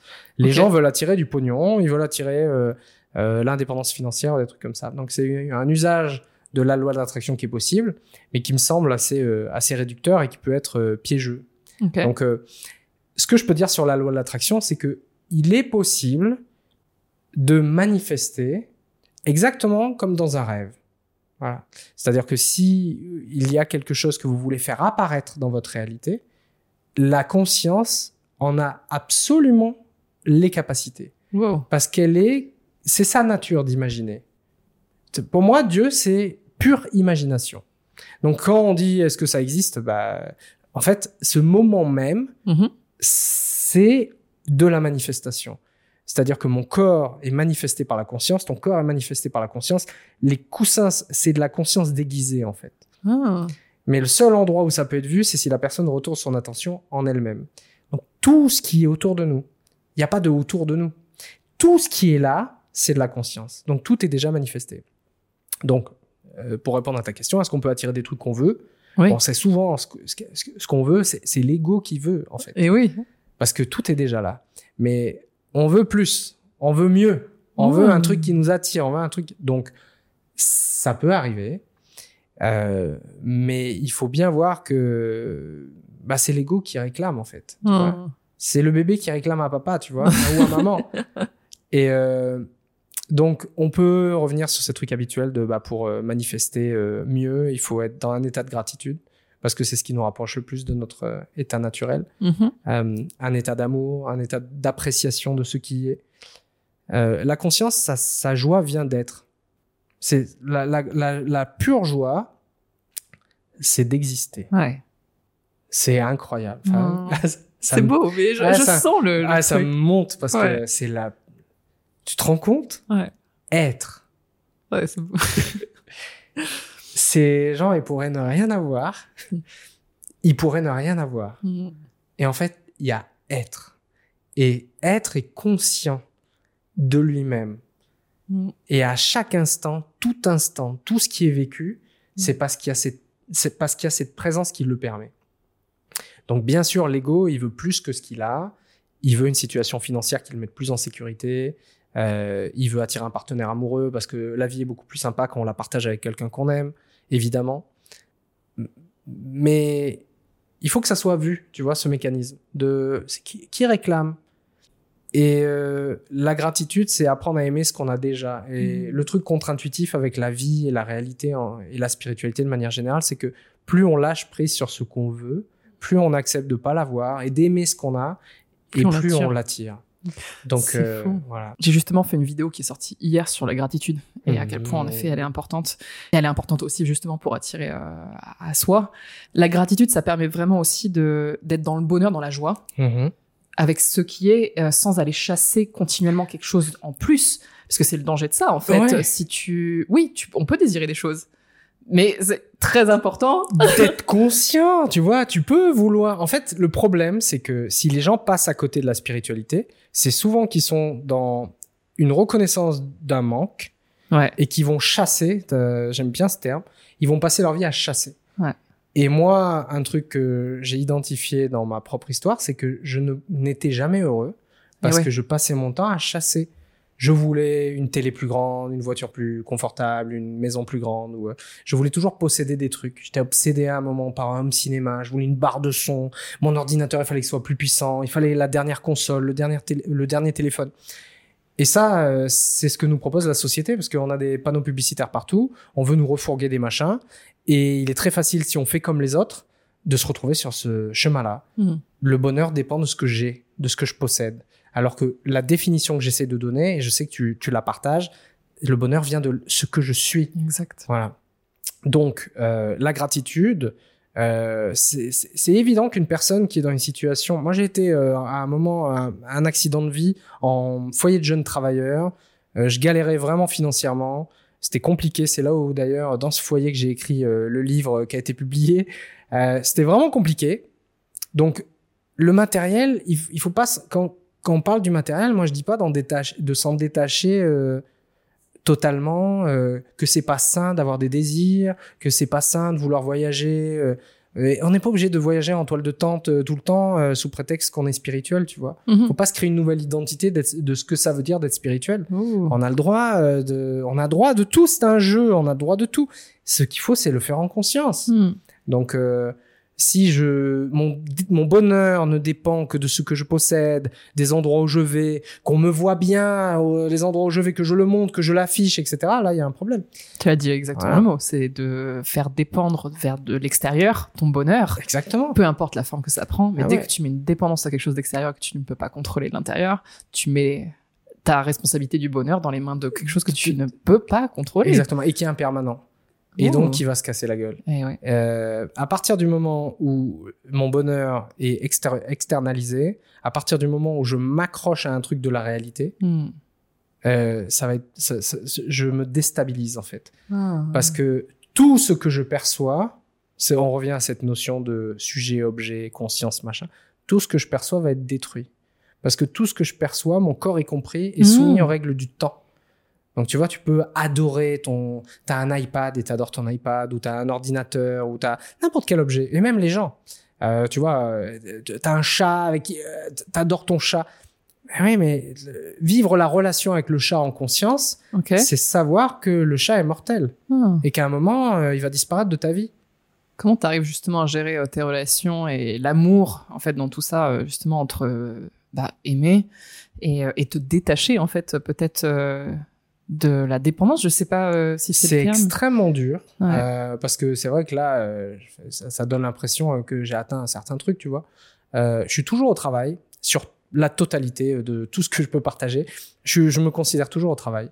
Ça m'est arrivé dans le début de mes relations d'être dépendant affectif. Ça m'est arrivé de faire dépendre mon bonheur de causes extérieures, beaucoup.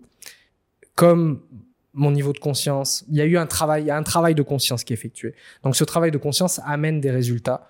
Euh, il y a des fruits. Et donc ces fruits, c'est de mieux vivre ses relations avec les autres. Euh, donc je suis conscient que rien n'est éternel. Enfin, tu vois, rien ne va durer. Et j'essaye de vivre euh, intensément les, le le présent. Hmm. Tu vois, c'est vivre intensément le présent, mettre autant d'amour que possible dans le présent, vraiment être reconnaissant de ce qui se passe, être émerveillé. Enfin, tu vois, c'est un spectacle, c'est magnifique, c'est incroyable. Donc Ouais. beaucoup d'amour, mais garder dans le coin de ma tête que, comme tout spectacle, euh, ça ça va, ça va être balayé. Les, les êtres, euh, les objets, tout ça, c'est complètement temporaire. Euh, et euh, s'y attacher, c'est le meilleur moyen de, de souffrir. Et oui. Donc, il, il faut trouver une manière saine de s'attacher, c'est-à-dire s'attacher sans s'attacher. oui. c'est- Comment tu fais? Est-ce que j'ai des conseils pour ça? Euh, Déjà, de savoir que la personne ne nous appartient pas, si on parle d'une personne ou un, ou un animal, euh, c'est- il y a un tout, et dans ce tout, il y a des formes qui ont la possibilité de tomber en amour les unes des autres. C'est la plus belle chose qui soit. C'est-à-dire qu'il n'y a qu'un Dieu, il n'y a qu'une conscience, mais elle se donne la possibilité, elle se joue en prenant plusieurs formes. Hmm. Tu vois, il y a le papillon, il y a l'orang-outan, il y a le tigre, il y a le lion, le chat, le chien, Et euh, et des, et des milliards d'êtres humains qui vivent des histoires d'amour au quotidien ou, ou des guerres. La beauté que la conscience euh, manifeste, c'est cette interaction possible avec d'autres êtres. Tu vois, on est en train d'échanger là. C'est un cadeau de la conscience euh, que, que la conscience se fait, qu'elle se donne à elle-même. Donc euh, l'interaction, euh, c'est la beauté de l'échange entre deux êtres qui ont, en apparence, il y a le sentiment de séparation. Tu es Mathilde, je suis Tony, j'ai ma personnalité, j'ai mon style, j'ai mes goûts, etc. Et tu as les tiens. Et ce qui est beau, c'est la rencontre. Parce que tu, en fait, tu n'es pas moi, tu es Mathilde. Donc tu m'apportes un truc que, que j'ai pas. Ok. Et en même temps, on partage quelque chose qui fait qu'on est, on est pas identique, mais on est la même, on, on partage la même nature. C'est comme si on était des vagues et on se rencontrait. Et ouais, on, on va à différentes vitesses, on a différentes tailles, on- mais on est des vagues. On reste le même ben, en fait, on partage la même nature. euh, Dans nos profondeurs, on est le même Mm. océan. C'est avec cette définition-là que je comprends encore mieux la non-dualité. Ouais, ouais, là, il y a des vagues, mais c'est pas moi qui ai inventé la, la métaphore. Elle est Ouais. beaucoup utilisée dans les courants spirituels. J'aime bien. Euh, le ciel aussi, le ciel et les nuages. Tu vois, le- les nuages Ah. passent sur un ciel qui est le même, identique, qui n'est pas affecté par les nuages. Ah. La conscience n'est pas affectée par ce qui est euh, observé. Avant de, de conclure, j'aimerais que tu partages aussi un peu bah, comment on peut te retrouver, comment on peut suivre aussi tes pensées. Et je sais que tu as sorti un livre euh, également. euh, Partage-nous un peu. euh. Ouais, moi, mon actu, ce que je fais pour me retrouver, j'utilise beaucoup Instagram. Ok. Euh, donc mon nom et mon prénom, Mhm. Tony Servera sur Instagram. Euh, j'ai une page d'auteur parce que j'ai sorti. euh, alors il y a un livre qui est publié effectivement qu'on peut retrouver en librairie, qui s'appelle Deviens la meilleure version de toi-même. Qui est un guide de développement personnel pour les personnes qui veulent se mettre au développement personnel pour améliorer leur vie. C'est-à-dire qu'avant de s'intéresser à ces grandes questions, etc., il faut avoir la place mentale, l'espace mental pour pouvoir le faire. Ok. Euh, les besoins que nous avons, euh, dans un premier temps, c'est pas une recherche mystique ou euh, de vérité. Ou, euh, je le sais parce que je, je suis humain. Et le premier truc qu'on désire, c'est euh, du sexe, de- une certaine abondance financière, d'être en bonne santé, des choses comme ça. Donc, mon livre vient euh, euh, répondre à cette problématique de partager des conseils pratiques. Tu vois, c'est un vrai guide pratique pour améliorer son état d'esprit et déjà commencer à jouer un peu avec sa réalité. Donc ça, ça c'est- le livre que j'ai sorti. Mais j'en ai sorti plein d'autres euh, sur la méditation. euh, j'ai un guide de rupture pour les hommes euh, Ah. pour euh, permettre de, bah, de, de rebondir. Euh, j'ai un roman aussi. Enfin, voilà, j'ai beaucoup d'autres euh, euh, ouvrages. En m'ajoutant sur Instagram, on peut avoir accès aux liens de toute façon dans, dans ma bio. Ok. Euh, Je mettrai tout en description. J'en ai une dernière quand même. Vas-y, vas-y. Euh, justement, c'est quoi un peu tes projets futurs euh, pour euh, parce que je trouve que t'es es extrêmement riche de mots et de vocabulaire et sur et t'as une envie de communiquer aussi tout ça. Est-ce que t'as envie de de quelle manière t'as envie de communiquer? Est-ce que t'as envie de continuer à communiquer? Est-ce que t'as envie d'en faire euh, quelque chose de professionnel? Je, je suis assez curieuse de savoir où t'en Ouais. es euh, par rapport à à tout Ah, ça, tout ça. à ce partage quoi. Euh, moi, j'ai eu l'impression quand j'ai quand j'ai commencé à m'ouvrir à la spiritualité de vivre un truc qui était extraordinaire, mais de pas être capable d'en parler. Et ça m'a beaucoup frustré parce que les gens comprenaient pas ou ils me ils m'opposaient des objections auxquelles je pouvais pas répondre. Mhm. Ah ouais, mais c'est une croyance. Et j'étais en train de vivre un truc qui était pas du domaine de la croyance, tu vois. C'était au-delà de la croyance. Et je me suis dit, il faut que je me donne la possibilité de m'améliorer dans ma communication et que je, je sois capable de vulgariser toutes ces choses-là.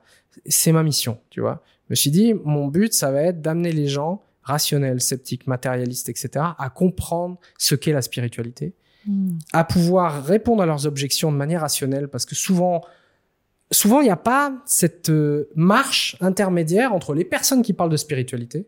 On en retrouve beaucoup, tu vois, les enseignants, Eckhart Tolle, Rupert Spira, etc. C'est des gens qui parlent de non-dualité, ils parlent de conscience, d'attention, etc.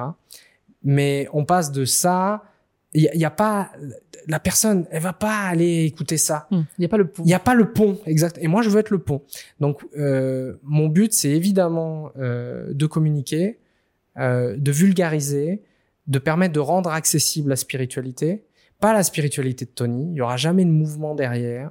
Il y aura jamais un truc, tu vois. euh, c'est juste que la personne se reconnecte à ce qu'elle est. Si je peux être utile à ça, c'est une très belle manière de vivre ma vie. Je j'ai en plus par mon parcours, tu vois, j'ai été comédien, etc. Donc il y a, déjà un bagage par l'écriture qui est tourné vers les autres pour communiquer ce truc-là. On Hmm. parle de- d'essayer de communiquer sur un truc qui est incommunicable. Oui. Parce qu'à la fin, l'être, il n'y a pas de mots, Hmm. tu vois. C'est vraiment un truc qui me qui m'excite beaucoup, qui me fascine, qui m'apporte beaucoup de joie et qui permet aussi ma croissance. Donc j'ai fait des vidéos, euh, tu vois, je me suis exposé euh, et je compte continuer à le faire. Un truc, c'est que pour répondre à ta question directe de mes projets futurs, déjà convertir certains de mes livres, pas les gens, convertir mes livres euh, en livre audio. Tu vois, j'ai un livre de méditation, il existe en livre audio. J'ai d'autres ouvrages que j'aimerais euh, rendre accessibles au format audio parce que tu vois, l'audio c'est sympa. Eh oui. Euh, ça permet pour les gens qui aiment pas trop lire euh, d'avoir quand même accès à du contenu intéressant. Donc j'aimerais faire ça. Et puis après, dans, dans la vision que j'ai, je sais pas à, à, à quand, tu vois, Ouais. c'est ouais être sur scène ou intervenir euh, de, de cette manière. Tu vois, c'est un beau cadeau que tu me fais parce que ça c'est quelque chose qui m'anime profondément et c'est difficile de le faire parce que souvent les gens ils, ils comprennent pas ce dont je parle. Hmm. Donc j'aimerais euh, ouais j'aimerais essayer de continuer à communiquer là-dessus et que la personne obtienne des preuves par elle-même. Tu vois parce que c'est comme ça qu'on commence à, à avoir certaines idées. Il faut des preuves. Donc si la personne parle de spiritualité mais il n'y a jamais de preuves, bon bah c'est de la connerie, tu vois. Hmm. Et tant mieux que la personne soit sceptique. Moi j'encourage au véritable scepticisme. Douter de tout et surtout de ce que je vais vous dire, c'est du Bouddha, c'est pas de moi. Euh, super invitation. Doutez, doutez, doutez. Faites vos expériences, euh, expérimentez par vous-même, voyez ce qui se produit, questionnez votre réalité, questionnez vos croyances, testez des trucs et testez des croyances aussi parce que la réalité, je me suis rendu compte qu'elle était très contre-intuitive. À partir du moment où on croit à quelque chose, c'est là où ça devient vrai pour nous et donc c'est là où ça devient vrai, ça devient ça devient possible. Donc en fait, on dit il faut que je vois pour croire. Non, la réalité c'est il faut d'abord que je croie, que j'accepte que ça puisse être vrai Hmm. avant d'en avoir les preuves. Hmm. Donc par exemple, quelqu'un qui va dire sortir de son corps, c'est de la connerie. Avant de te figer sur cette croyance, acceptes-tu de questionner, d'être ouvert à la possibilité qu'on puisse peut-être sortir de son corps Hmm. Juste pour tester. Un mois, deux mois, tu testes. Euh, moi, quand j'ai fait ce truc-là, bon, je sais pas s'il faut recommander ce truc-là, parce que j'ai été terrorisé par les vécus. en fait, c'est ça. En fait, euh, on joue pas. Enfin, c'est c'est pas, c'est un jeu et en même temps, euh, c'est sérieux, quoi. Ouais. Tu vois? On parle de vie, on parle de mort, on parle de. Enfin, tu vois, on en blague comme ça sur un coin de canapé, mais ça touche à des trucs qui sont hyper profonds.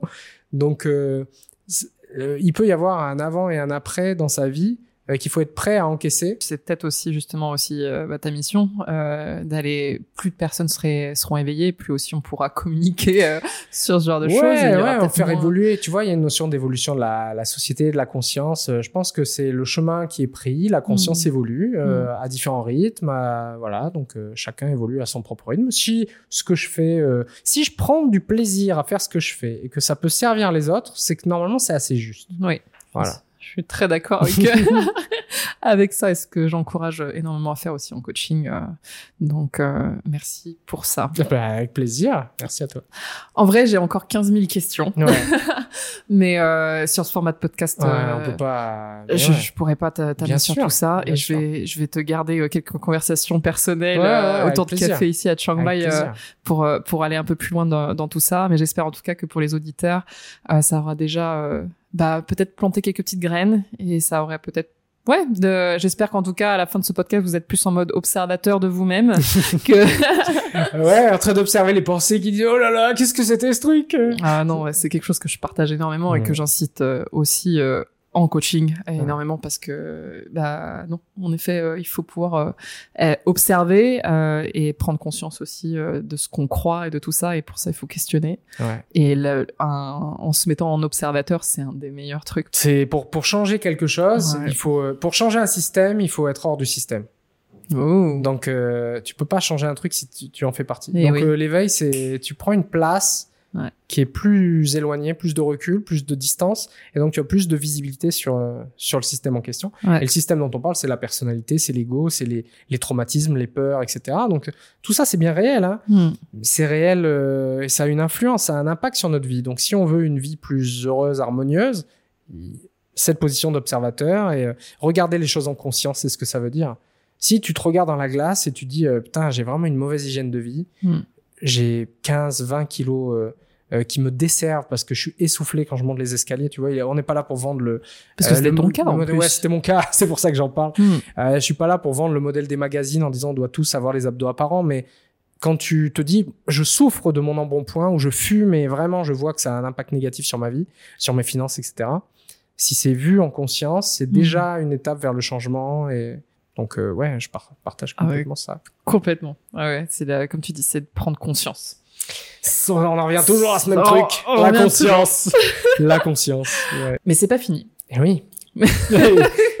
J'ai ma question, hein. Et oui, t'as ta question, tu m'as préparé une petite question, logiquement. J'en ai même préparé deux et je me disais je vais voir laquelle euh, laquelle je pose. Il y en a une qui est un, un peu euh, je sais pas si tu vas pouvoir y répondre tout de suite. Ok. Voilà. Donc euh, Là, la je suis curieuse. OK, bon, je te pose la première question et je te poserai la deuxième peut-être à une autre occasion. La première question c'est si tu devais mourir cette année, Ouf. qu'est-ce que tu ferais de ta vie? Qu'est-ce que tu changerais genre immédiatement? Si vraiment vraiment vraiment ton temps était euh, compté qu'il te restait euh, quelques mois à vivre maintenant? Oh putain, elle me vient en- droit dans le cœur celle-là. Ah, Et euh, en fait, je pense que c'est marrant parce que la, la dernière interview que j'ai faite, c'était avec Adrien et il m'a demandé justement euh, si tu avais euh, tout l'argent du monde, comment est-ce que ça Euh, changerait ta vie tu vois? Ouais. Et, euh, et je vais t'apporter une question un petit peu différente parce que j'ai dit que je changerais pas grand-chose, en effet. Parce que je pense que j'ai trouvé un bon alignement. Mais c'est un alignement en projection, en effet, que j'ai du temps aussi. Si aujourd'hui, euh, bah, je meurs dans, dans 4 mois, quoi, à la fin de Mhm. l'année, c'est ça ouais, tu me ouais, dis, ouais, ou- quelques mois. Ouais, ouais, il te reste que, que cette année-là. que cette année-là. Et ben, je pense que je, je changerais pas grand-chose non plus, mais j'irais beaucoup plus intensément. Ouais, ce serait plus un, plus intensément. Je pense que j'irais. euh, je pense que j'ai les réponses en moi de ce que je veux profondément. Et euh, justement, la mort, ça permet de reprendre en conscience aussi notre, euh, bah, qu'il y a une fin. Ouais. Euh, en tout cas, il y a une fin du, du corps, Ouais, ouais, même si c'est peut-être pas en effet une fin euh, totale. C'est pas une fin métaphysique, mais il y a une fin quand même. hein. Il y a une fin quand même ouais, de, ouais. de cette histoire-là, en tout Ouais. cas. Oh, ça me fait du bien et je pense que je pense que du coup, euh, ça me donne encore plus envie d'aller en profondeur avec euh, mes relations, avec euh, les messages que j'ai à partager. Ça me retire aussi des peurs parce que je pense que je pense qu'il y a, il y a bah, pour moi, les peurs sont complètement liées à l'ego et et quand on sait qu'on va mourir, ben je pense que et de toute façon, on le sait tous, c'est ça qui est dingue, mais Ouais. c'est important de se le rappeler. Je, je ferai les choses beaucoup plus intensément. Je dirai les choses plus intensément. J'aurai moins peur et j'irai plus Mhm. profonde dans ma présence Mhm.